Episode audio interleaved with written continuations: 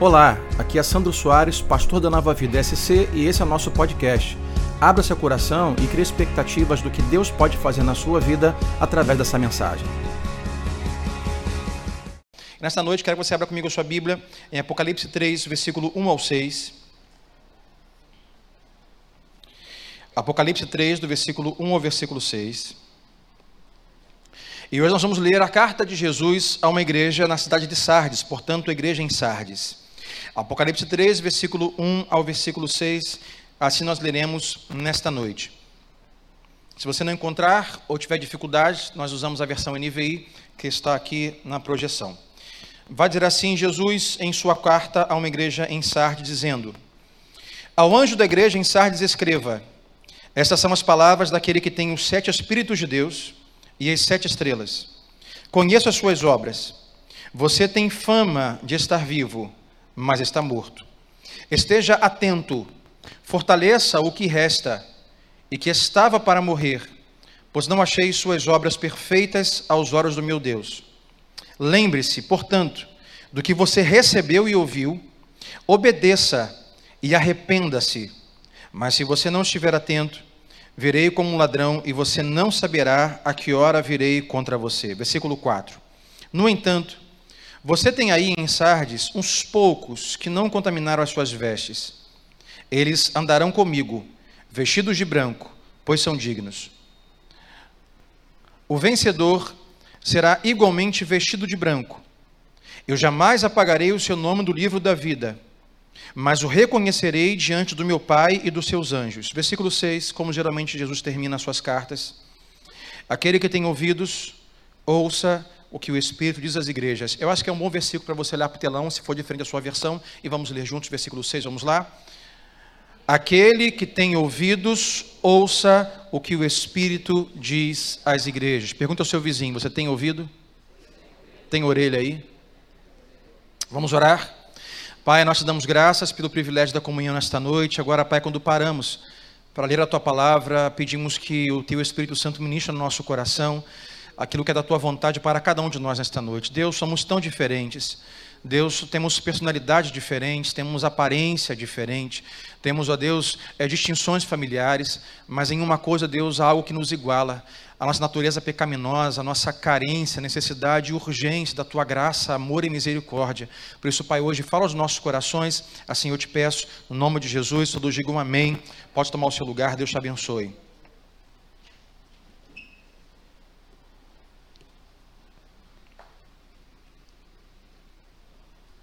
Antes de entrar no texto de fato, como costumamos fazer, eu preciso fazer e fazer umas passagens de forma histórica e arqueológica.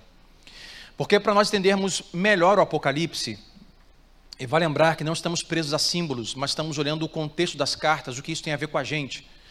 É, é melhor você entende melhor o Apocalipse quando você entende um pouco a arqueologia, entende um pouco a história, porque Jesus vai escrever toda a Bíblia de alguma forma, na sua literalidade, ela, na sua literatura, ela tem a, a, uma linguagem específica da cultura da época. E se você não tiver a ciência de algumas coisas que eles viviam, que eles sabiam, que eles praticavam, ah, vai ficar difícil você entender o que Jesus quer dizer ou está é, ensinando a eles. Então, vamos à primeira parte histórica e arqueológica, fala sobre a cidade de Sardes. A cidade de Sardes é uma cidade muito bonita, era uma cidade muito bonita, uma cidade muito imponente. Lá eles tinham grandes templos e um grande ginásio. Eu tenho a foto aí, tem a foto aí, telão. Essa é uma foto atual. Esse é um ginásio que ainda hoje está lá dessa maneira. É o ginásio esportivo que ficava ou fica ainda na cidade de Sardes. A cidade de Sardes, além de ter um grande ginásio, a cidade de Sardes, ela, ela, ela a, tinha naquela época uma especulação a, pela corrida do ouro. Sabe aquela ideia de as pessoas, todas elas migrarem para aquela cidade para escavarem rochas, pedras, fazerem túneis, escavações para arrumarem, para conseguirem ouro. Diz a história que muitas pessoas ficaram ricas naquela época. E todo mundo corria para Sardes para enriquecer, para encontrar ouro. Até há quem diga que o mito de Midas, não sei se você conhece o mito de Midas, há um mito de Midas que diz que havia um colar e esse colar, quem possuía esse colar tinha um toque diferente, era o toque dourado. O que ele tocava virava ouro. faz parte da história da mitologia. Então, uh, esse mito de Midas dizem que se você perseguisse o mito, se você fosse a fonte, onde estaria tal origem disso, seria a cidade de Sardes. Era uma cidade muito rica em ouro e muitas pessoas enriqueceram. Mas, além de uma cidade dourada, a cidade tinha na época umas 30 mil pessoas. Não se compara a São Gonçalo, mas tinha aproximadamente 30 mil pessoas naquela época. Hoje, hoje lá em Sardes, não passa de algumas pequenas aldeias, alguns povoados. Já não mais há a quantidade de pessoas que existia, já não mais há o ouro, ou pelo menos já não mais há a corrida ou o mito pelo ouro. Mas uma coisa importante a ressaltar aqui, eu tenho outra foto aí, agora é uma foto só das ruínas. Havia um grande templo de adoração a uma deusa chamada Ártemis. Na verdade, esse era o segundo maior templo da deusa, o segundo principal. O primeiro é, templo principal de adoração a Ártemis e outras deusas estava em Éfeso, e Paulo fala sobre isso. Na verdade, é muito importante nós sabermos a história desses templos pagãos de adoração, porque praticamente dois terços do Novo Testamento se dá em cidades com muita adoração a esses deuses. Você tem muitas cidades que o apóstolo Paulo está escrevendo e indo, e indo tratando dessas questões. E está aí as ruínas do templo, aí não sei se dá para ver direito, mas ali acho que tem duas pessoas ali para ter uma ideia, uh, dois pontinhos, são duas pessoas, ter uma ideia do tamanho daquelas colunas. Era um grande templo na época. Não se comparava ao tamanho da igreja aqui em Sardes, era muito, mas muito maior. Então ali em Sardes havia um centro de adoração à deusa Ártemis. Ali também, por causa do templo, por causa do ouro, por causa da adoração, era também um grande centro bancário, comercial da época, hoje da Turquia moderna. Hoje, essas igrejas estão todas localizadas na moderna Turquia, como nós conhecemos. Ali em Sardes, por conta do templo, se unia todo tipo de adoração a deuses e deusas pagãos. Ah, uma média de 50 deuses e deusas. No templo de Ártemis se adorava a Ártemis, se adorava a deusa Diana, se adorava a deusa Cibele, se adorava ao que chamavam de deusa mãe, e até hoje a adoração à deusa mãe nessas regiões, uma adoração a uma deusa que desde o Antigo Testamento, desde antes da Babilônia, eles vão crer que é uma divindade que criou tudo, é uma divindade, principalmente uma mulher, que traz fertilidade, casamento, por exemplo. Ainda hoje dizem e é visto na cidade de Sardes, ainda hoje, retalhos de roupas de mulheres amarradas em árvores próximas ao templo, com a ideia de que a, a, a deusa mãe lhe dê fertilidade ou lhe traga um amor ou um casamento. E espero não dar ideia para ninguém aqui nesta noite que está solteiro. Pastor, aonde que eu amarro esse pedaço de pano? Me fala qual é o poste de São Gonçalo que eu corro para lá agora eu quero engravidar, eu quero casar. Mas é uma cultura da época, é importante entender a cultura da época para entender o que Jesus vai dizer ou como ele vai dizer. As pessoas em Sardes estavam conectadas a deusa mãe, a Ártemis, a Diana, a Cibele, outras deusas, mas muito conectadas de forma espiritual.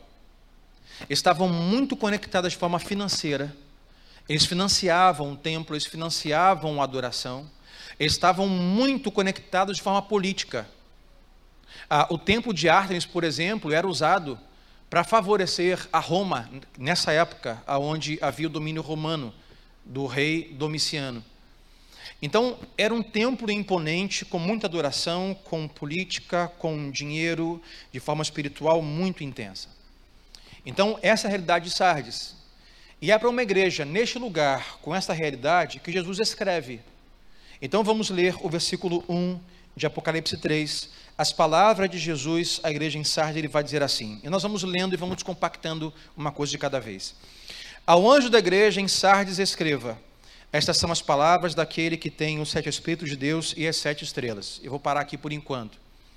Porque, mais uma vez, vale ressaltar o que Jesus está dizendo é que toda igreja, além de uma liderança física, que é o pastor, que é o líder da igreja, há também uma liderança espiritual.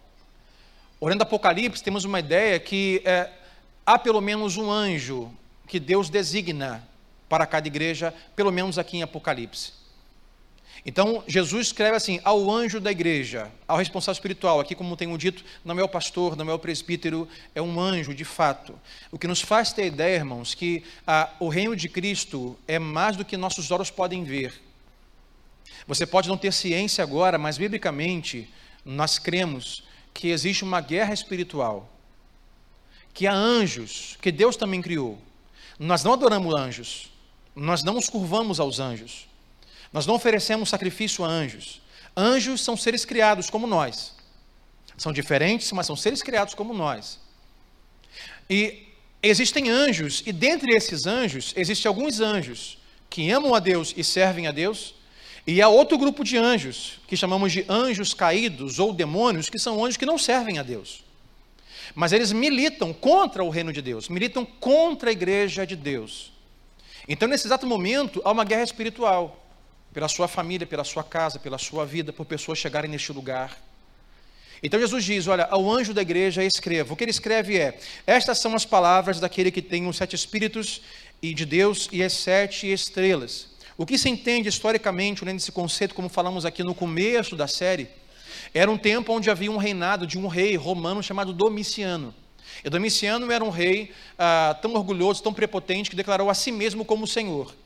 E além disso, ele cunhou moedas, fez moedas douradas, que tinham o rosto dele ah, junto de um globo e sete estrelas acima do seu perfil. Como quem diz: Eu sou o Senhor do mundo. E as pessoas estavam todas elas com moedas de Domiciano no bolso. Então, toda vez Jesus diz assim: Olha, eu sou aquele que tem as sete estrelas. Jesus está dizendo assim: olha, vocês têm aí um governo que diz ser Senhor, diz ser soberano, mas não, eu sou o Senhor, eu sou o soberano. Como quem diz, confie em mim e não naquilo que o, o rei romano ou o dinheiro com a cara dele pode providenciar ou prometer a você. Se você for lembrar, nós temos hoje moedas como o dólar, como o real, com dizeres pseudos versículos, não são versículos bíblicos sabe, Deus é fiel, alguma coisa do tipo, mas embora tenhamos um dólar ou um real com um texto bíblico ou quase algo do gênero, ainda assim somos levados a confiar no dinheiro e não no Senhor que o dinheiro diz está escrito para confiar. Então Jesus diz: Olha, eu sou ah, aquele que tem os sete Espíritos de Deus e as sete estrelas. Confie em mim, não confie na moeda com o rosto desse moço no seu bolso. Confie em mim. E ele continua no versículo 1 ainda, ele vai dizer, e você percebe que da introdução Jesus rapidamente parte para o problema. Ele vai dizer assim no final do versículo 1: Conheço as suas obras, você tem fama de estar vivo, mas está morto. E deixa-me dizer o seguinte: isso não é um elogio. Você tem fama de estar vivo, mas depois termina dizendo: Mas você está morto. Não é um elogio. É como se alguém dissesse assim após te conhecer: Ô rapaz, depois que eu te conheço, poxa, agora ah, eu vejo que me disseram que disseram, poxa, me disseram que você é, é, tem fama de ter sido um dia uma pessoa muito agradável. É como assim? Não sou mais? É. Olha, você tem fama de um dia ter sido uma pessoa muito amável, mas ao conhecer você eu vejo que você não é mais. Então a fama de estar vivo não é um elogio. Sabe, e Jesus rapidamente corre para a correção e para o problema. Vemos um século hoje, por exemplo, que ouvimos pessoas dizer assim: Olha, pastor, se não tiver o que acrescentar, não me diga. Se não tiver coisa boa para dizer, se cale. Você já usou essa frase? Já, já, já ouviu de alguém? Você vai colaborar de alguma forma, trazer uma ideia ou trazer uma crítica, que chamamos de, embora digam que não existe crítica construtiva e crítica crítica. Aí fala assim: olha, se não tem nada bom para dizer, por favor, cala a boca, vai para o da sala. Só que esse argumento para Jesus não cola. Você percebe aqui, Jesus diz: Olha, eu tenho algo para dizer para vocês e não é nada bom. Na verdade, eu não tenho nada de bom para dizer sobre vocês, como igreja de forma coletiva, de forma completa. E você percebe que para alguma igreja, algumas igrejas que nós já passamos, Jesus só tinha elogios. Passamos por uma igreja que Jesus só tinha elogios. Passamos por algumas igrejas que Jesus tinha elogios e correções, mas agora em Sardes não há nenhum elogio. Jesus não tem nada de bom a dizer sobre a igreja em Sardes. Aí ele continua no versículo 2. Esteja atento, fortaleça o que resta e que estava para morrer, pois não achei suas obras perfeitas aos olhos do meu Deus. Lembre-se, portanto, do que você recebeu e ouviu, então obedeça e arrependa-se. Mas se você não estiver atento, verei como ladrão e você não saberá que hora verei contra você. No entanto, você tem aí em Sardes uns poucos que não contaminaram as suas vestes. Eles andarão comigo, vestidos de branco, pois são dignos. O vencedor será igualmente vestido de branco. Jamais apagarei o seu nome do livro da vida, mas o reconhecerei diante do meu Pai e dos seus anjos. Jesus diz: tem fama de estar vivo, mas você está morto. Se fortaleça, observe, ainda que não morreu, esteja atento. Mas a repreensão é: quem você, o estágio que vocês hoje ocupam, vocês são mortos. Agora, quando nós lemos esse texto em comparação a outras igrejas, que nós já lemos, você percebe que Jesus não menciona heresia no meio deles. Jesus não levanta e fala assim: ó, vocês estão mortos porque há hereges no meio de vocês, porque há falsos ensinos no meio de vocês. Sim, isso causa morte, mas aqui não fala que esse é o problema. Se você olhar outras igrejas que nós lemos, que Jesus dizia: olha, veja o seu sofrimento, a sua perseguição, a sua pobreza, mas você é rico. Aqui em Sardes, Jesus não menciona perseguição, não menciona sofrimento, não menciona pobreza. E isso é um problema sério. Sabe por quê? Porque eles não podem argumentar com Deus e dizer: Nós estamos mortos porque nós temos falsos mestres, nós temos lobos no nosso meio, nós temos heresias. Eles não podem dizer: Senhor, estamos mortos porque somos perseguidos, estamos sofrendo, estamos pobres. Eles não têm argumento, não têm desculpa. Ou seja, o pior inimigo deles agora são eles mesmos. Não são coisas fora deles, eles simplesmente estão mortos e não podem culpar nada não podem culpar ninguém. Não podem culpar João, não podem culpar nada. Simplesmente deixaram de fazer, como o texto vai dizer, de obedecer, de praticar aquilo que ouviram e receberam. A gente vai chegar lá. Mas agora eu quero pegar a historicidade do templo de Ártemis e o que acontecia e colocar isso em paralelo à carta de Jesus a esta igreja. E você pode observar a distância que estão uma da outra. Você pega o templo de Ártemis naquela época, ah, havia adoração constante a deuses pagãos naquele lugar. Havia comprometimento por parte do povo com o demonismo, com a escuridão, com a feitiçaria naquele lugar, mas havia comprometimento. No templo de Ártemis, Havia a essa deusa e a outras deusas, como vai dizer a Casa Bahia, dedicação total. Havia dedicação do tempo para a deusa, havia dedicação dos seus talentos, dos seus dons à deusa, havia dedicação dos seus tesouros, das suas riquezas, do seu dinheiro à deusa, e é, era algo intenso a adoração a deuses pagãos na cidade de Sardes. Aí você pega a carta de Jesus à igreja em Sardes. O que Deus está dizendo é, ao contrário deles, que estão ah, parecendo estar vivos, que estão se manifestando, que estão indo, que estão servindo, que estão doando, que estão se comprometendo, que estão adorando, que estão doando tempo, dinheiro, serviço. Vocês, Deus está dizendo, vocês estão mortos se não estão mortos por conta do sofrimento da perseguição, se não estão mortos por conta da pobreza, se não estão mortos por conta da heresia dos lobos, por que eles estão mortos? A pergunta que fica é: por quê? Como eles morreram? E você percebe que eles morreram porque eles deixaram de se importar por coisas que deveriam se importar. E vou falar nisso, Gustavo, se estiver aí, não coloquei, o tema para nós nesta noite é esse que está aí. Tem o tema aí? Mortos em Sardes, embaixo tem assim: pararam de cuidar. Eu acrescentaria: pararam de se importar. Pararam de se importar ou de cuidar com o que deveriam fazer.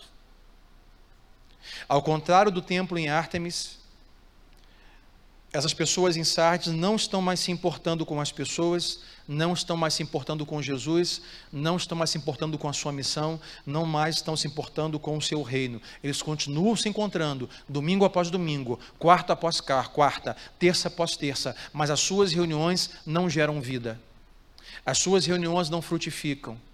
As suas reuniões não têm resultado. Eu não digo resultados físicos ou financeiros, mas as suas reuniões são reuniões onde a palavra do Evangelho de fato não é anunciada. São reuniões onde de fato o Evangelho não é pregado, onde pessoas não conhecem a Cristo, onde não há libertação, onde não há crescimento, onde não há salvação, onde não há nada. É uma reunião completamente morta de pessoas mortas que não mais se importam com aquilo que foram convidados para fazer.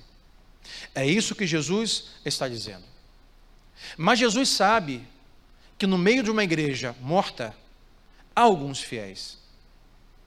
Eu já andei em algumas igrejas, fui em alguns lugares, já soube de muitas histórias, e uma coisa que é verdade, e esse texto nos dá pauta para isso.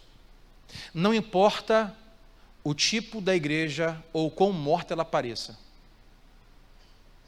Não importa o quão fria, ah, o tamanho da crise, o quão herege, o quão distante da palavra de Deus pode ser uma igreja que ainda assim não tenha no meio dela alguns fiéis. Alguns que se importam, alguns que evangelizam, alguns que amam e cuidam. Nenhuma igreja que você possa apontar, essa igreja está morta. Está totalmente morta. Há sempre no meio dela irmãos e irmãs, homens e mulheres fiéis ao Senhor. E digo para você, é muito difícil ser fiel a Deus em uma igreja com esse perfil. Sabe por quê? Se é uma igreja que não cuida, se é uma igreja que não se importa, se você se cansa e você sai, você tem uma certeza: ninguém vai te procurar, ninguém vai atrás de você. E por saber disso, você decide ficar para colaborar com o reino, com a igreja, você sofre muito porque você se sente sozinho em fazer aquilo. E Jesus, quando vai repreender a igreja, ele faz questão de dizer que não são todos que estão mortos. Olha o que vai dizer aqui o versículo 4. No entanto, você tem aí em Sardes uns poucos que não contaminaram as suas vestes, poucos. Toda igreja tem pelo menos uns poucos fiéis a Deus. Eles andarão comigo, disse Deus, vestidos de branco, pois são dignos. Jesus diz: Eu preciso que vocês, poucos, que ainda são fiéis, saibam que eu estou vendo o que vocês estão fazendo. Que embora ninguém reconheça, que embora você se sinta sozinho no cuidado com as pessoas, que embora você saiba, se você sair da igreja, ninguém vai te buscar, porque eles não cuidam. Eu preciso que você saiba que eu estou vendo, que eu me importo, que eu estou cuidando de você, que o que você faz tem valor para mim. Jesus faz questão de ressaltar e destacar aqueles irmãos, porque imagina, o pastor da igreja chega domingo de manhã, irmãos, nosso apóstolo João nos enviou uma carta do próprio Jesus. A nosso respeito, abra, pastor, abra a carta. Olha, vocês têm grande fama por aí que estão vivos. Caramba, a gente está vivo. Olha a fama que a gente ganhou, mas estão mortos. Oh. Mas Jesus diz: não todos. Há poucos no meio de vocês e eu tenho visto o que vocês têm feito. E o que Jesus diz a eles é: estejam atentos. Ele vai dizer assim, mais em cima nós lemos: vocês estão mortos, mas pode ser que há alguma coisas, algumas coisas que ainda não morreram. Então fique atento para que não termine de morrer tudo que pode morrer. Fique atento para você, já que você deixou de se importar com coisas vitais, para não deixar de se importar com tudo, na sua fé cristã, na sua igreja, na sua espiritualidade. E o termo que ele vai usar de repentino, de de repente, sem aviso, é a figura de um ladrão. Historicamente, pesquisas revelam que Jesus escreve dessa maneira porque Sardes havia sofrido alguns assaltos em algumas épocas anteriores.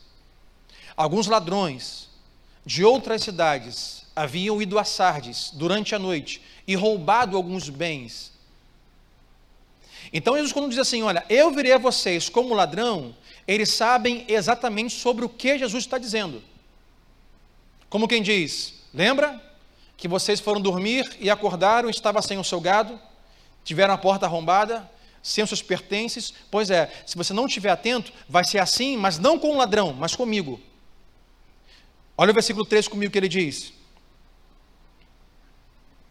Lembre-se, portanto, do que você recebeu e ouviu, obedeça, arrependa-se, mas se você não estiver atento, verei como ladrão, você não saberá a que hora virei, e não é a seu favor, mas é contra você.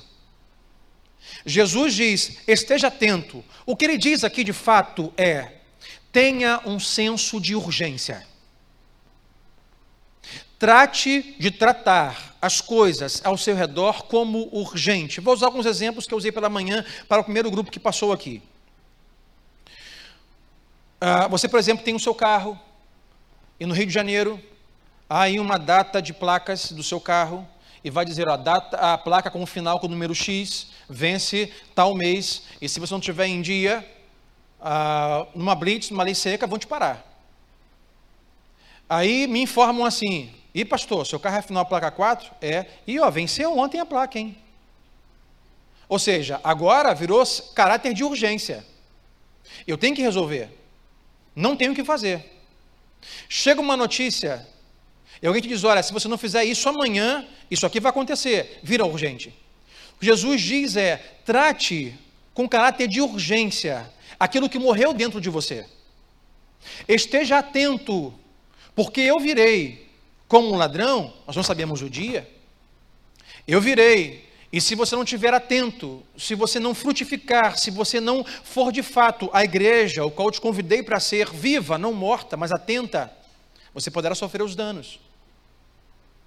Caráter de urgência, ou diria um caráter de paixão, como quem diz: não hesite em obedecer.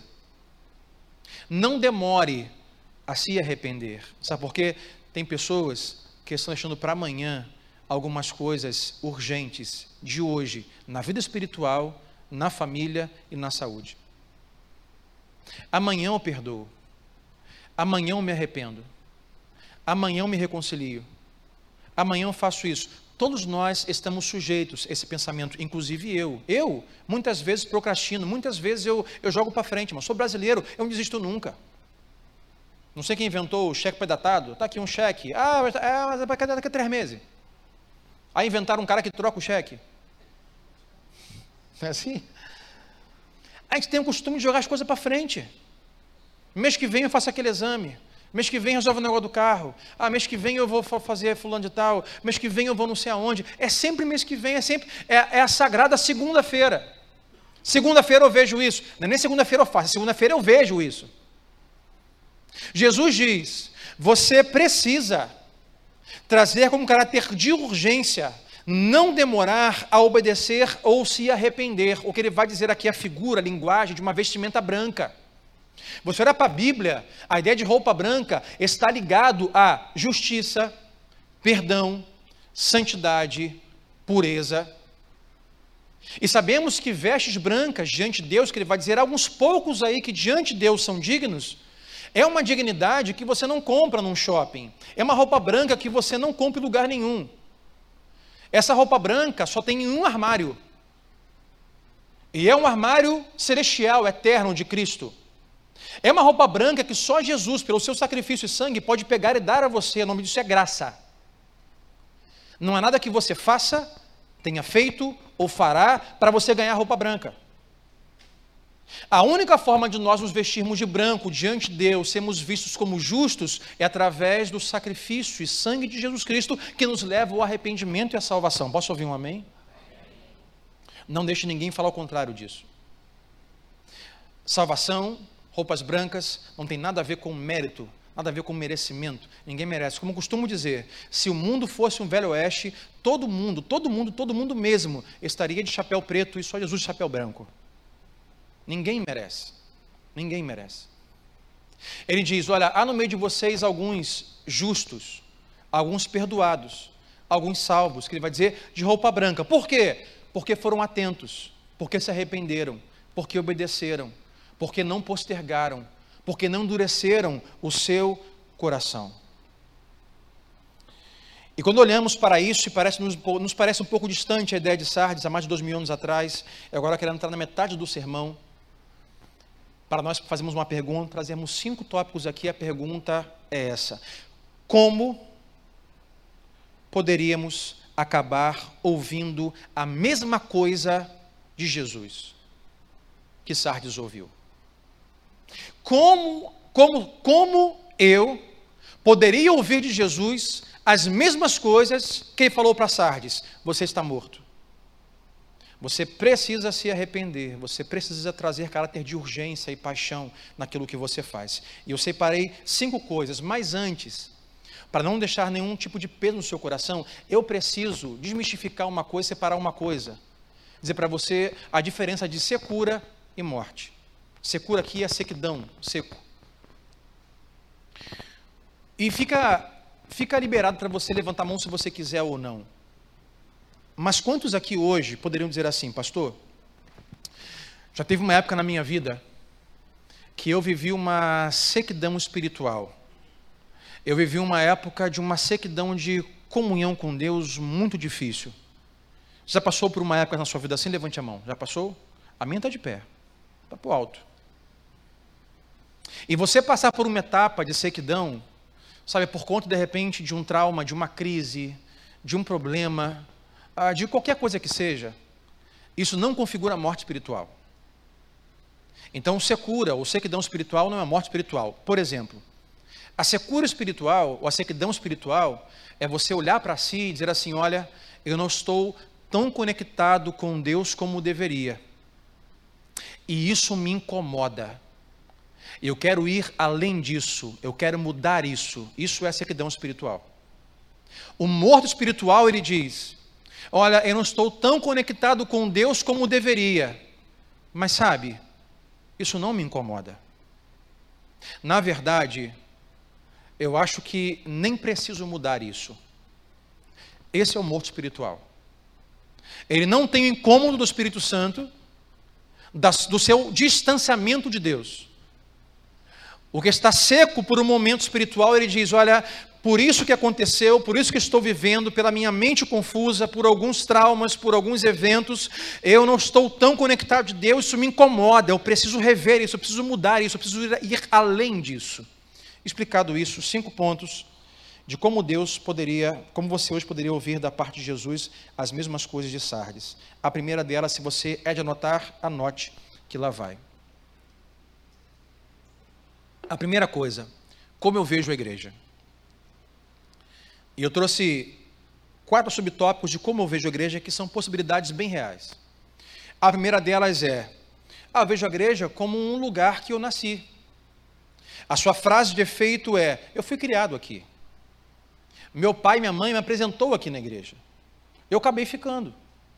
Então a igreja é o lugar que eu nasci. Eu sou daqui, pastor. Isso pode ser um problema. Se o que você vê, ou como você vê a igreja, ou se vê como e na igreja, é simplesmente porque você nasceu aqui e você acabou ficando aqui. O risco que se corre é você ouvir de Jesus as mesmas palavras. As pessoas olham na igreja, você tem fama de estar vivo, mas não está. Você está morto. Simplesmente você nasceu e está aqui. Alguém que diga assim, a segunda opção, como eu vejo a igreja? Ah, eu vejo a igreja como um clube social, pastor. Porque a sua frase de efeito é: todos os meus amigos estão aqui. Os meus amigos, pastor, frequentam essa igreja e é por isso que eu estou aqui. Ou seja, o dia que eles saírem, eu saio também.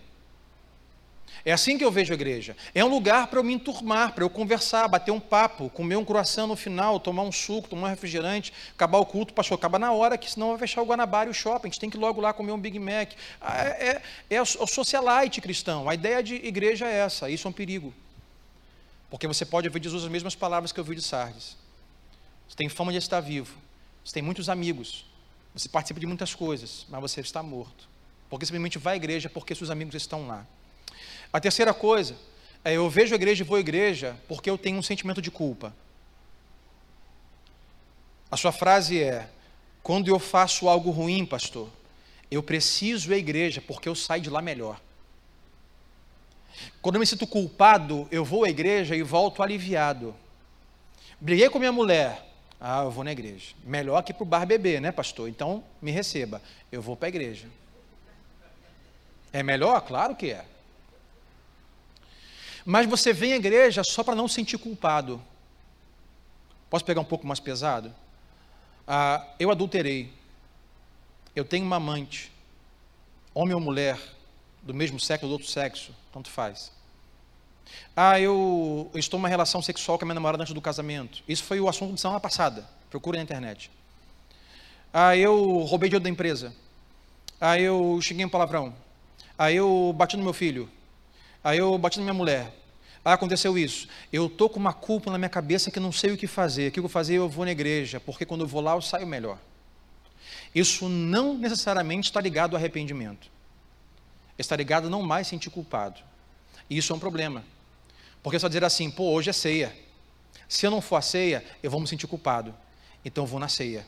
Isso é um problema, porque você pode estar na ceia, mas pode ouvir da boca de Jesus as mesmas coisas. Você tem fama de que está vivo, mas você está morto. E por último, de como você vê a igreja, que é o tópico 1 ainda, uh, eu vejo a igreja, pastor, é de uma forma que eu peguei a, a fé dos meus pais emprestada. A sua frase é: Eu cresci em uma família cristã, é por isso que eu estou na igreja. Os meus pais são crente e é por isso que eu vou à igreja com eles. Eu peguei a fé deles emprestada. Se meu pai fosse muçulmano, eu iria à sinagoga. Se meu pai fosse espírita, eu iria naquele lugar. Se meu pai fosse do candomblé, eu iria naquele lugar. Se meu pai fosse católico, eu iria lá na igreja católica. Então, ou seja, mas isso é um problema porque, irmãos, eu mesmo, na minha juventude, adolescência, eu vivia a fé cristã de forma emprestada dos meus pais. Os meus pais chegaram para a igreja e eu vim chegando junto. Eles me carregavam. Pegava pela mão de vamos para a igreja, então vamos. Mas chega uma fase que eu não posso mais ter a fé dos meus pais emprestada, eu tenho que ter a minha fé. Eu tenho que me decidir por Jesus. Eu tenho que decidir por mudar a minha vida e ter uma, um relacionamento pessoal, íntimo com Jesus. Porque os meus pais não vão me salvar. A fé dos meus pais não vão me salvar. Então, se o seu caso é esse aqui hoje, você jovem, adolescente, ou mesmo adulto. Não, eu estou aqui, pastor, porque minha família é cristã, então eles vêm, eu venho. Você precisa resolver isso, porque a sua frequência aqui pode fazer com que você ouça de Jesus. Você tem fama de estar vivo, mas você pode estar morto. E uma pergunta que eu formulei aqui, eu preciso dizer para você, é a seguinte: frequentar a igreja, ler a Bíblia, orar, ofertar a causa do Evangelho, ter comunhão com outros irmãos, como hoje aqui, evangelizar não cristãos, para você é uma rotina ou é um ritual? Pode parecer que na fé cristã, ritual é uma palavra descartada, mas não é. A fé cristã não é sobre rotina, a fé cristã é sobre ritual. Eu vou te explicar a diferença dos dois. O que é rotina? Rotina é aquilo que você faz com uma obediência mínima. Você é minimamente obediente. Você acordou de manhã, você sabe, se você não tomar café, você vai sentir fraco. Então você minimamente obedece, seu organismo toma um café e sai para trabalhar. No trabalho, você é minimamente obediente, é uma rotina. Você chega naquela hora, bate o cartão, trabalha e sei que às 5 horas eu saio e vou para casa. E eu sei que em casa, minha esposa, meu marido, meu filho, meu pai, meu pet, não pode esquecer do pet. O pet está, está me esperando. Tem gente que não sabe o que é pet, mas tudo bem. É, pet é cachorro, tá, gente? Gato, hamster, isso é pet. Não é garrafa pet. Eu che... Porque tem gente. ah, Jesus. Tem gente que sai do trabalho e fala assim: rapaz, cheguei em casa, aquela coca tá gelada lá, esse é o pet dele. A minha garrafa pet, 2 litros. É... Mas você sabe que você vai chegar em casa, vai encontrar o que você sempre encontra como rotina. Você minimamente obedece aquilo, você beija o, o marido ou a esposa, beija o filho, vai dormir, até faz uma oração, lê a Bíblia, vai dormir, é rotina. Isso não é fé cristã. Nem para as coisas que entendemos como espirituais, ou algumas coisas que erradamente entendemos como seculares. A fé cristã é sobre ritual. Ritual é você fazer as mesmas coisas, mas tudo que você faz, quando você faz, sempre tem valor embutido, sempre tem paixão, sempre tem significado. Então, quando acordo pela manhã, o meu dia tem um significado. Tomo, tomo, tomo café ah, com a minha esposa, com os meus filhos, vou trabalhar, tem um significado, tem paixão, não é automático, tem um propósito. E você que é casado, pode viver assim na sua, na, com o seu casamento, um casamento de rotina ou um casamento como ritual. Você, rotineiramente, você acorda, toma um café com a esposa, fala com as mesmas coisas, toma um café com o marido, fala das mesmas coisas, vai trabalhar, volta, e lá está a esposa ou o marido, e você dorme, mas você pode fazer da sua relação matrimonial um ritual, você acordar e um café com significado, e realmente conversar sobre assuntos relevantes, e olhar olho no olho, e estar junto ali, e ir trabalhar, porque trabalho não é secular, para o cristão tudo é espiritual, tudo é fé cristã, você trabalhar com significado, significado, dizendo assim, ah, Deus me deu um talento, Deus deu, me deu um dom, eu não estou aqui simplesmente para me sustentar, mas estou aqui para contribuir com o mundo, para abençoar as pessoas com aquilo que Deus me deu, a oportunidade de aprender na faculdade é como dom nato, autodidata, e você volta para casa, você tem a oportunidade de ter um tempo de qualidade. É difícil? É difícil. Mas a fé cristã se trata sobre ritual e não sobre rotina. Então, você pode ler a Bíblia de forma rotineira, orar de forma rotineira e viver de forma rotineira, e assim Deus diria para você: você tem fama, está vivo, mas você está morto, virou rotina para você. Foi a primeira coisa. A segunda coisa, se você quiser anotar, como eu poderia acabar ouvindo a mesma coisa de Jesus que ele disse para Sardes? A segunda, os seus afetos são despertados por Deus. Porque não há como você fazer as coisas para Deus com paixão se você não tiver os seus afetos despertados por Deus. Então eu preciso intencionalmente gastar tempo e energia com Deus. Todo mundo sabe que duas coisas acontecem. Aquilo que eu dedico mais tempo e energia vai fazer com que eu me apaixone mais por aquilo, e o contrário também é verdade. Aquilo que eu sou apaixonado faz com que eu dedique mais tempo e energia àquilo. Se minha paixão é isso, dedico tempo e energia a isso. Se minha paixão é aquilo, dedico tempo e energia àquilo. Quando nós não dedicamos tempo e energia a Jesus, a comunhão com os irmãos, a leitura bíblica, aos louvores, a oração, nós não conseguimos viver uma fé cristã apaixonada, com valor, com significado, com propósito. Aí podemos ouvir de Deus: você tem fama de estar vivo, mas você na verdade está morto. Terceiro, existem partes da sua vida espiritual que você está fazendo apenas como um movimento ou como um dever. E esse é o problema, o sentimento do dever. Faço isso por uma obrigação. Eu leio a Bíblia como se estivesse lendo uma agenda. Eu eu vou à igreja como se estivesse indo ao fórum. Porque se eu não for à igreja, eu posso ter problema. Se eu faltar aquela audiência, eu posso me dar mal. Se eu faltar ao culto, sei lá, o pneu do carro pode furar, eu posso ter medo, alguém pode puxar meu pé, eu posso ficar doente. Então é melhor eu ir à igreja para não ter problema na minha vida. É o dever, é a obrigação, eu tenho que ir, eu preciso ir. Será que você tem vivido momentos espirituais na sua vida, algo que você vive assim? Isso é um problema. O senso do dever e da obrigação, que nos rouba o prazer. A obrigação nos rouba o prazer. Mesmo que haja uma obrigação, o senso não é de obrigação, o senso é de prazer enquanto fazemos aquilo que somos obrigados a fazer. A quarta coisa, você realmente se importa com Jesus e com as pessoas? E esse é o problema que a igreja que está vivendo. O que nos parece aqui é que a igreja não tem se importado com Jesus nem com as pessoas. Nós costumamos, sabe, olhar para, para os outros, para os outros países. Olhamos na televisão para o complexo do alemão, olhamos para a Rocinha, olhamos para a Turquia, olhamos para a Índia, olhamos para o Afeganistão, olhamos para esse lugar e falamos assim: Jesus, esse povo carece do Senhor. Jesus, meu Deus, veja a, a necessidade óbvia de que esse povo precisa do Senhor. Deus, o povo da favela precisa de libertação. Deus, o povo lá na, na, Turquia, no Afeganistão, Deus, eles precisam de libertação, precisam de Jesus. Vamos orar, gente, porque há uma necessidade, uma oportunidade óbvia nesses lugares que Jesus precisa ser feito Senhor. Mas observe comigo que esse olhar que nós temos para coisas distantes, muitas vezes não é o olhar que nós temos para as coisas ao nosso lado. E às vezes nós oramos, lá pelo complexo do alemão, devorar, ore. Oramos pelas crianças, oramos por muita coisa, mas quando vamos para o trabalho, nós não conseguimos enxergar uma necessidade óbvia no nosso trabalho de quantas pessoas estão precisando de Jesus. Nós não conseguimos enxergar na faculdade, no colégio, no cursinho, uma necessidade óbvia, uma oportunidade escancarada para nós de pessoas que precisam de Jesus. Pastor, como eu posso ouvir de Jesus as mesmas palavras que ele disse a Sardes? Quando nós não nos importamos mais com as pessoas, quando nós não nos importamos mais com Jesus, nós não nos importamos mais em que o nome de Jesus seja feito Senhor no lugar que nós passamos. A quinta coisa e última, e é um pouco pesada, a pergunta é: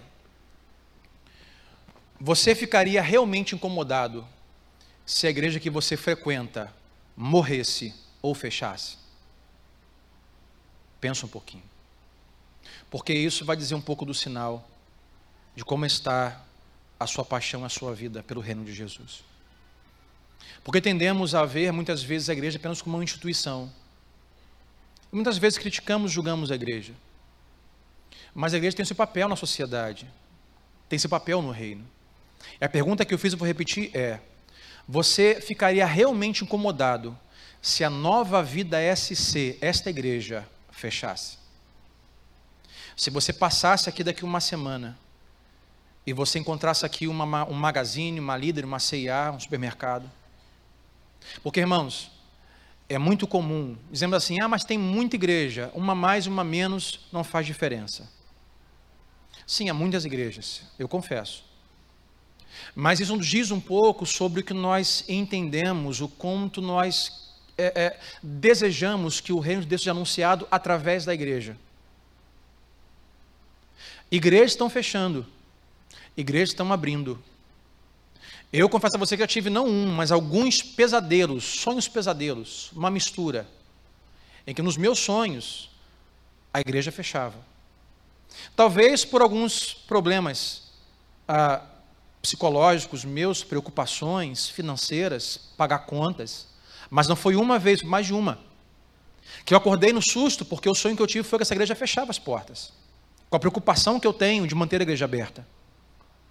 Isso para mim é devastador. Não porque eu não vou ter a, a, a quem ensinar ou aonde pregar. Isso aí, meu irmão, o mundo é muito grande. Mas a mim é devastador porque eu olho a quantidade de pessoas e famílias que não vão ter lugar para serem amparadas, cuidadas. Para as famílias que estão na igreja, e se uma igreja fecha, muitas vezes não conseguem se encontrar em lugar nenhum. É por isso que, quando aconteceu esse fato, não vou aqui citar nem narrar nada porque estamos gravando e talvez transmitindo, mas quando houve um fato numa igreja de São Gonçalo, onde teve o assassinato do pastor, eu convidei a igreja para orar e falei, gente, vamos orar, porque não é só o que aconteceu, são as pessoas que estão lá. Se essa igreja fecha, esse povo vai para onde? Como sairá de lá? O que dirá da igreja quando sair de lá? Então, te incomoda a ideia desta igreja fechar? Só pense, não me responda. E às vezes nós criticamos, sabe, a, a, a, igreja e falamos tanta coisa. E aqui, quando olhamos o exemplo de Sardes, Jesus fala assim: olha, vocês têm fama de estar vivos, mas estão mortos. Eu quero falar rapidamente sobre vida e morte. E uma coisa fundamental a dizer aqui, meu irmão, que tudo que é vivo sofre mudança. Isso é boa coisa para você falar para o seu vizinho, diga assim, diga para ele: tudo que é vivo muda e está mudando. Eu tenho uma filha de oito anos, que não se parece em nada com a Manuela de um ano de idade há sete anos atrás. Ela mudou em oito anos. E daqui a oito anos, só a misericórdia do Pai na minha vida. Ela vai mudar, vai fazer 16. Eu confio em Deus. Eu tenho um. Deixa quieto. Mas coisas vivas mudam. Coisas vivas se transformam. Olha a ideia lá da borboleta. Coisas mortas não mudam. Coisas mortas não sofrem variação de mudança, de crescência, sabe, de transformação, a não ser perda e aniquilação. Por que eu digo isso?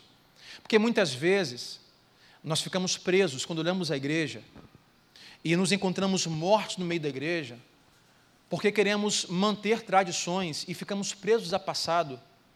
E dizemos assim: ah, mas a igreja mudou muito. Que bom que mudou muito, porque o que é vivo muda, o que é morto não muda. A igreja boa é se fosse igualzinho lá dois mil anos atrás, seria horrível. Seria horrível. O mundo mudou, as coisas mudaram, a igreja mudou. Não mudamos a essência, não mudamos a palavra. E aqui nós, você que nos visita está aqui há pouco tempo, nós zelamos, nós prezamos por isso. Pregar Jesus, o Evangelho, sem, sem adenos, sem fantasia, sem máscaras. É Jesus e o Evangelho. Ponto final. Mas a igreja mudou, as pessoas mudaram, as roupas mudaram, o cabelo mudou, a forma de, de, de adorar mudou, a forma de anunciar o evangelho mudou. Hoje usamos calça jeans, nós temos microfone sem fio, naquela época era uma, uma beca, não tinha nem microfone, as coisas mudam.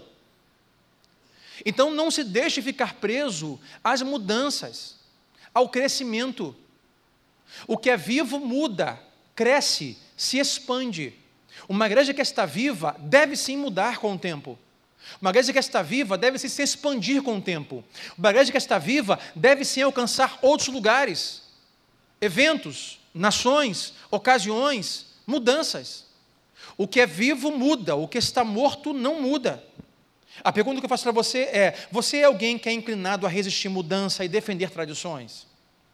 A igreja cristã, a igreja de Cristo, ela é uma mistura de manter tradições e de sofrer mudanças. Mantemos tradições com adoração a Deus, um só Deus, com reverência, com temor, sabe, com tremor.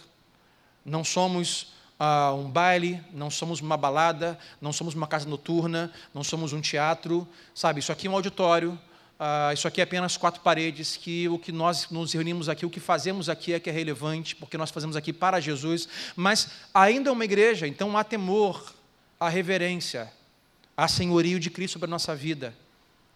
Mas tem pessoas que resistem à mudança e querem se agarrar a tradições. E o que acontece, é o que eu vou dizer para você agora, como uma igreja pode ir de um movimento para um museu rapidamente ou ao longo de alguns anos. Toda igreja começa como movimento. E hoje é bem comum a palavra movimento.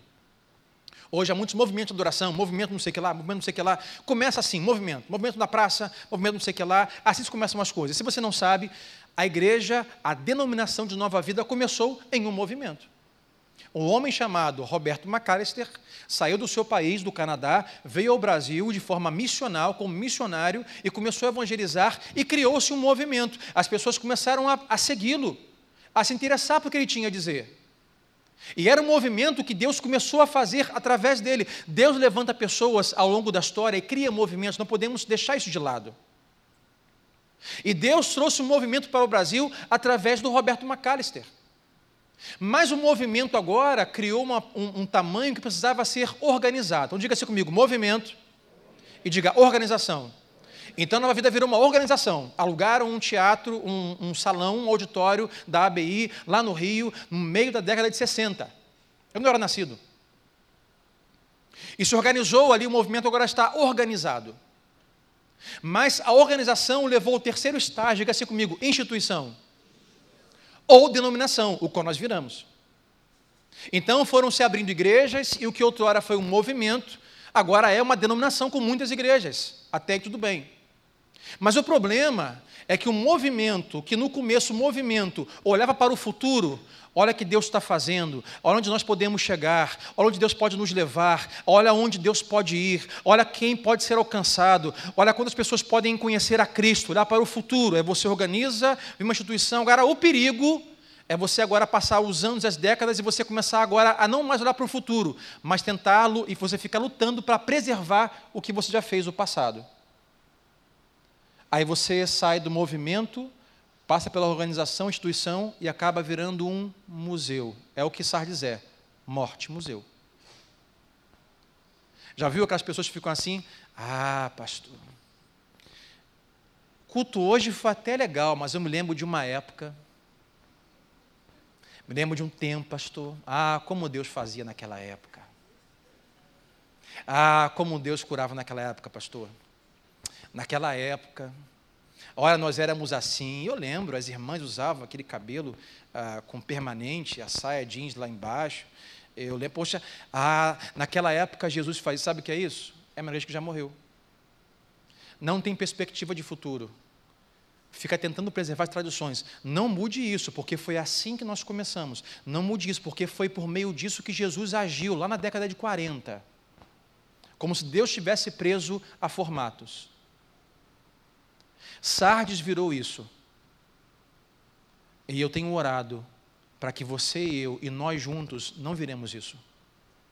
Toda igreja, toda denominação, principalmente denominação, corre o risco de fazer dos seus dias e anos uma luta para preservar o que já fez e nada fazer no futuro. Isso é um perigo. E nós não podemos ser assim, como tempos, igreja do Senhor que somos, com tais pensamentos e muito menos como igreja. E a pergunta que eu faço para você é: quando você voltar para sua casa, quando você vier à igreja, você precisa se perguntar: eu quero fazer parte de um movimento ou de um museu? Eu quero fazer parte de um tempo? Eu quero fazer parte de um lugar? Quero fazer parte de uma época onde Deus ainda está agindo, operando, falando, salvando, curando, libertando? Ou quero fazer parte de um lugar, de um momento, de uma época, de uma igreja, aonde só ficamos falando o que Deus fazia e parece que não faz mais. Você, quando vem aqui para a igreja, tem que vir pensando nisso. Eu vou lá para preservar o que Deus fazia, ou vou lá para poder viver coisas novas com Deus? Eu vou para casa, irmãos, isso vai além desta igreja. Na minha família, no meu trabalho, eu vou ficar preso àquilo que Deus fez, ou vou ter expectativas que Deus ainda está se movendo. Diga sempre para o seu vizinho: Deus ainda está se movendo. Deus está se movendo, irmão. Deus é o mesmo Deus de ontem, de hoje, eternamente. Deus é o mesmo Deus de Abraão, Isaac, Jacó, de Moisés, de Davi. Deus é o mesmo Deus, ele não muda, não sofre variação, ele sempre será Senhor e Todo-Poderoso. Não há nada que ele tenha feito que não possa repetir de novo, ou fazer melhor ou maior do que já fez. Nada que ele tenha feito que você olhe, ah, isso aí é impossível fazer melhor. Ele pode fazer muito melhor ainda hoje. Não há limites para Deus. Não se deixe viver uma vida espiritual, uma vida cristã, congregacional, como um museu, como um morto. Ficar olhando para trás e lamentando o futuro e simplesmente tentando preservar o passado. E o quinto ponto Versículo 2. O conselho de Jesus, o convite de Jesus está aqui dizendo assim: esteja atento. Fortaleça, por favor, esse por favor é meu, fortaleça, por favor, o que resta. Aquilo que estava para morrer. Fique atento. O que ele vai dizer é: se arrependa. O que ele vai dizer é: desperte, acorde. E isso, meu irmão, é um convite. Jesus sempre nos convida. É um convite ao arrependimento, é o convite à vida, é o convite essa da morte para a vida, é o convite da, da rotina para a paixão, sabe, para o significado, para o valor, para o propósito. Você, como igreja, não pode morrer. Você, como corpo do Senhor, uma igreja, não pode deixar a sua igreja que você frequenta morrer. Então você precisa aceitar esse convite, mesmo que você esteja morto espiritualmente mesmo que a sua família enfrente mortes espirituais, relacionais, mesmo que você esteja na igreja, Nova Vida, ou se você é de uma outra igreja, você que nos assiste, você que assiste esse vídeo, e diz assim, pastor, a igreja que eu frequento está morta. Talvez você não seja, talvez você seja esse que Jesus vai dizer que você seja parte dos poucos, ainda fiéis lá. Não desista. Leve a paixão do seu coração para outras pessoas. Pregue o arrependimento. Ele termina sempre dizendo na carta assim: aquele que tem ouvidos, ouça o, o Espírito de Deus. Nós nos arrependemos, nós despertamos quando nós ouvimos o Espírito. Ele diz isso a todas as igrejas. Porque ouvir o Espírito é a única forma de você receber fervor espiritual, vida, aonde há morte. O Espírito Santo, que é uma pessoa, é a única pessoa que pode lhe conceder paixão que você perdeu na caminhada. É a única pessoa que pode trazer a vida que você perdeu na caminhada.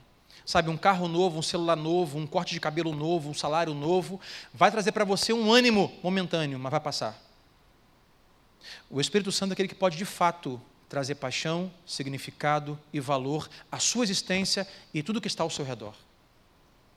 E sempre temos um convite, mas você não pode esquecer, ele vai dizer: Como ladrão eu virei, sem aviso. Sabe por quê? O convite vai cessar. O convite cessa.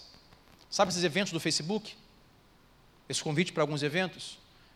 Quando chega a data do evento, amanhã se encerraram os ingressos e o convite. Não dá mais tempo, já passou. Vai chegar o dia em que não haverá mais convite. Vai chegar o dia em que Cristo virá sobre as nuvens do céu com poder e glória, e nesse dia não tem mais jeito. Nesse dia não vai ter para ninguém. Nesse dia é tarde demais. Por isso, todas as manhãs, todos os dias, Deus nos faz convites. Ele vai dizer: se você se arrepender, eu farei de você como os fiéis, justos e perdoados. E diz uma promessa, olha o versículo 5. A promessa é: o vencedor será igualmente vestido de branco, ou seja, quem é o vencedor? Aquele que se arrepender, aquele que viver, sair do estágio da morte para a vida, o estágio da dormência para a vida, o estágio da frieza da rotina para o ritual, para a paixão, para o significado. Esse é o vencedor. Ao vencedor, igualmente eu vestirei de branco, porque o arrependimento leva ao perdão, à salvação, à justiça diante de Deus. Ele continua: e jamais apagarei o seu nome do livro da vida. Ele não está dizendo que ele pode apagar caso você não se quem a promessa.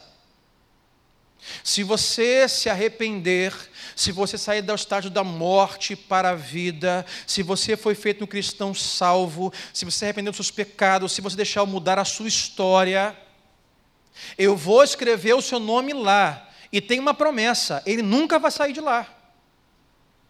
Porque aquele que escreve é aquele que me garante. É aquele que na cruz do Calvário morre por mim e traz salvação e o perdão para os meus pecados. Mas para isso, nós temos que nos arrepender. E eu quero concluir antes de nós orarmos, mas eu preciso fazer uma pergunta e um encerramento.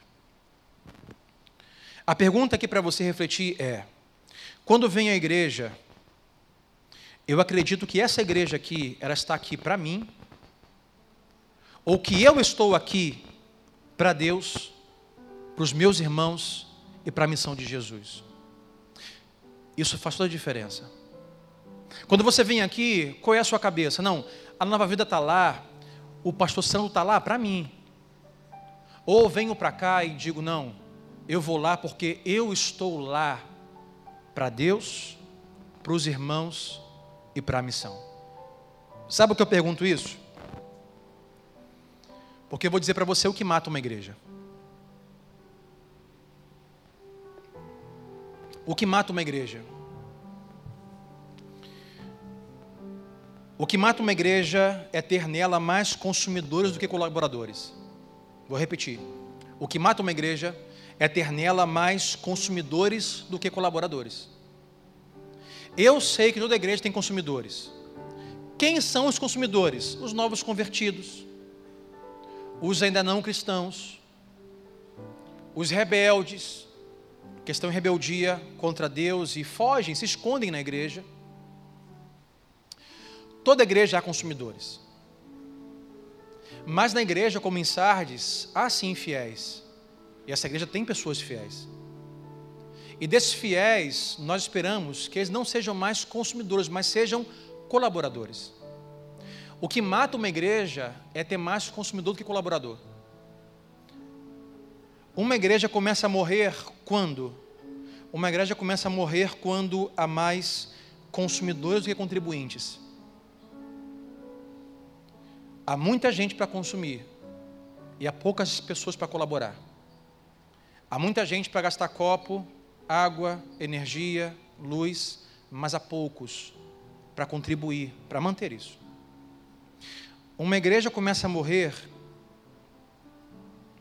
quando há mais pessoas exigindo coisas do que ofertando. Sabe, é um peso para a igreja e para o pastor quando o número maior de pessoas são aquelas que exigem as coisas. Ué, pastor, não vai fazer? Ué, pastor, isso aqui não vai ter?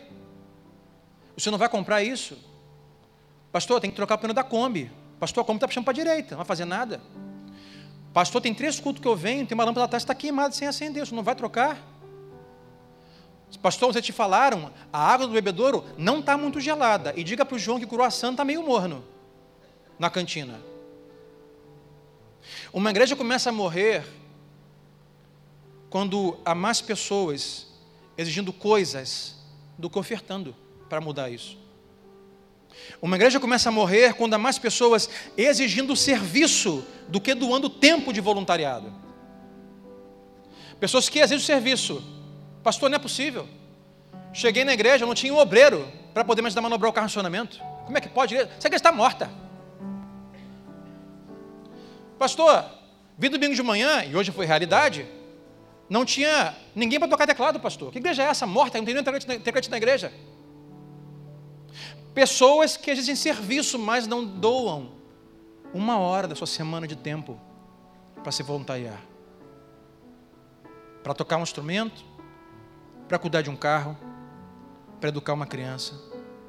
Uma igreja começa a morrer quando há um desequilíbrio dessas coisas. E por último, uma igreja começa a morrer quando há mais pessoas exigindo comprometimento do pastor e dos outros do que orando para que a igreja avance.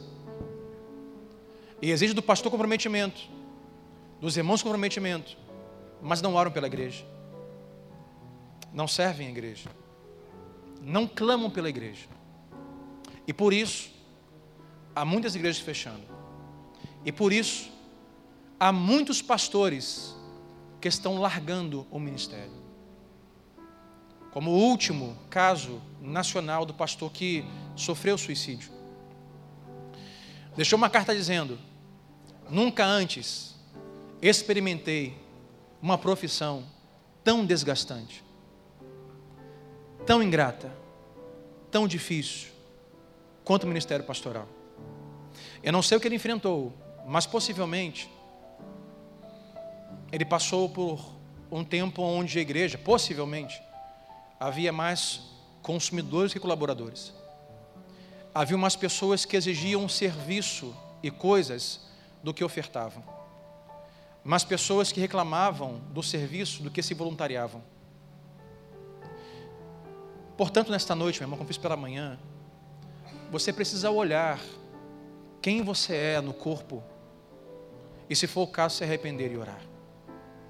Sabe, alguns aqui precisam ou que nos escutam de algum lugar, por meio desse vídeo, desse áudio, precisam se arrepender pelas críticas levantadas à igreja que você congrega, pelas críticas levantadas ao pastor que te serve, domingo após domingo, porque você exige, você requer, você reclama, mas você não ora, mas você não se doa, você não oferta, você não dizima, você não se voluntaria. E isso não faz bem para a igreja. E a igreja começa a sofrer o dano e pode chegar à morte. A morte espiritual, a morte financeira, a morte congregacional. Aonde você está? Eu termino para nós orarmos. Você está vivo ou morto? Olhando o que tudo que falamos aqui. Já tem uma hora e alguma coisa. E eu sempre tenho muita coisa a dizer. Falei pela manhã e repito. Uma coisa que você, membro dessa comunidade de fé, nunca vai poder reclamar é que o seu pastor não tem o que dizer. Eu sempre tenho muito a dizer. Mas é necessário dizer. É necessário você ouvir isso. É necessário eu ouvir isso. Então fique de pé comigo nesta noite, quero orar com você. E te pergunto: onde você está, vivo ou morto? Eu tenho uma segunda pergunta. É: quem está morto e você precisa ir falar? São duas perguntas. A primeira, a primeira é: estou vivo ou estou morto? Pode ser de uma forma geral, ampla, pode ser de uma forma particular, individual, setorial. Pastor, estou muito bem aqui, mas aqui eu estou morto mesmo. Então hoje se arrependa, esteja atento. E também digo para você, quem você conhece que está morto, que você precisa ir até ele e falar com ele. Aquele que perdeu a paixão, que perdeu o sentido, que perdeu o valor da fé cristã, da comunhão com os irmãos, vá até ele. Ore com ele. Pregue para ele. Fala de Jesus, porque Jesus, ele fala com pessoas mortas. Jesus fala com mortos espirituais. Falava com Sardes. E Jesus também fala com mortos físicos. Ou você não se lembra de Lázaro? Lázaro morto. Jesus disse: Lázaro falou com o morto.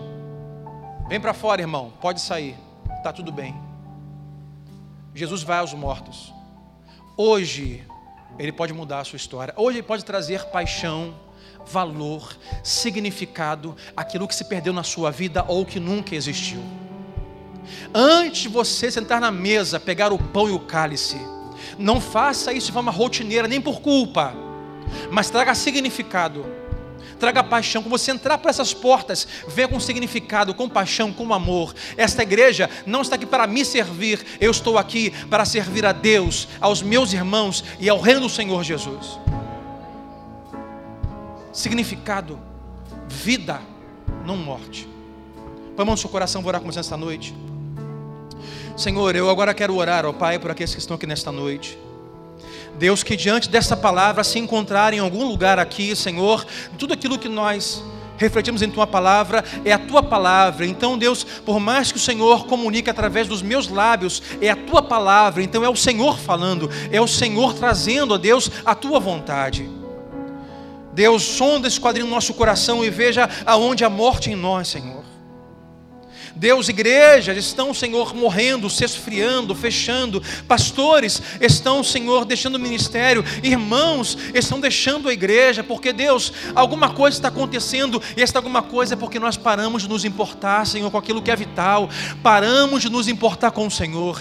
Paramos de nos importar, Senhor, com a tua pessoa, com o teu nome. Paramos de nos importar em fazer de Jesus, do nome de Jesus, o nome exaltado, Senhor, a, a, o Senhor do lugar onde nós estamos, das pessoas que nos rodeiam. Senhor, estamos morrendo porque deixamos de nos importar com aquilo que é simples da fé cristã, deixamos de nos importar com o próximo, deixamos de nos importar de cuidar dos irmãos, deixamos de nos importar, ó Pai, com a tua palavra, deixamos de nos importar com a comunhão contigo, Deus. Por isso hoje muda tudo em nós, muda tudo, Pai, dentro de nós, na nossa mente, no nosso coração, para que haja vida e vida e abundância. Deus, ao vale de ossos secos nesta noite, Deus Deus traz vida. Senhor, reúne tudo aquilo que está apático, rotineiro e morto e traz vida, Senhor. O Senhor nos traz um convite nesta noite. Esteja atento. Se você se arrepender, ah, se você se arrepender, eu perdoarei os seus pecados, eu restaurarei a sua história, eu mudarei a sua vida e o seu culto não mais será o mesmo, a sua oração não mais será a mesma, a sua leitura bíblica não mais será a mesma, a sua adoração não mais será a mesma, porque haverá vida em seu coração coração. Deus traga vida em nós, ó Deus. Traga vida, Pai, sobre a nova vida de Santa Catarina. Traga vida sobre esta igreja. Levanta aqui, ó Deus, pessoas fiéis que oram, que se enganjam. Deus que servem, que adoram. Deus que clamam. Deus que doam tempo para o Senhor. Deus, e assim viveremos pela tua misericórdia e graça, indo aonde o Senhor está nos convidando a ir, Senhor. Faz isso hoje nos corações, faz isso hoje nas mentes, e ao pegarmos o cálice nesta noite, ao pegarmos o pão, Deus, que haja significado, que haja valor, que haja paixão, mas que acima de tudo, que haja um coração contrito, que haja arrependimento. Deus, que não haja dureza do coração. Assim oramos, clamamos e pedimos. Deus, e nos mostra, Pai, as pessoas que estão mortas ao nosso redor porque paramos, Senhor, de nos importar com algumas pessoas que estavam no nosso meio, não mais estão, pessoas que estão, Deus, afastadas, apostataram da fé, pessoas que ainda não conhecem o Senhor, e muitas vezes, ó Deus, olhamos para lugares tão longes, mas o Senhor colocou pessoas ao nosso redor. Deus dá-nos esse senso de urgência importância pelas vidas. É o que pedimos e oramos, no nome de Jesus. E o povo de Deus diga amém.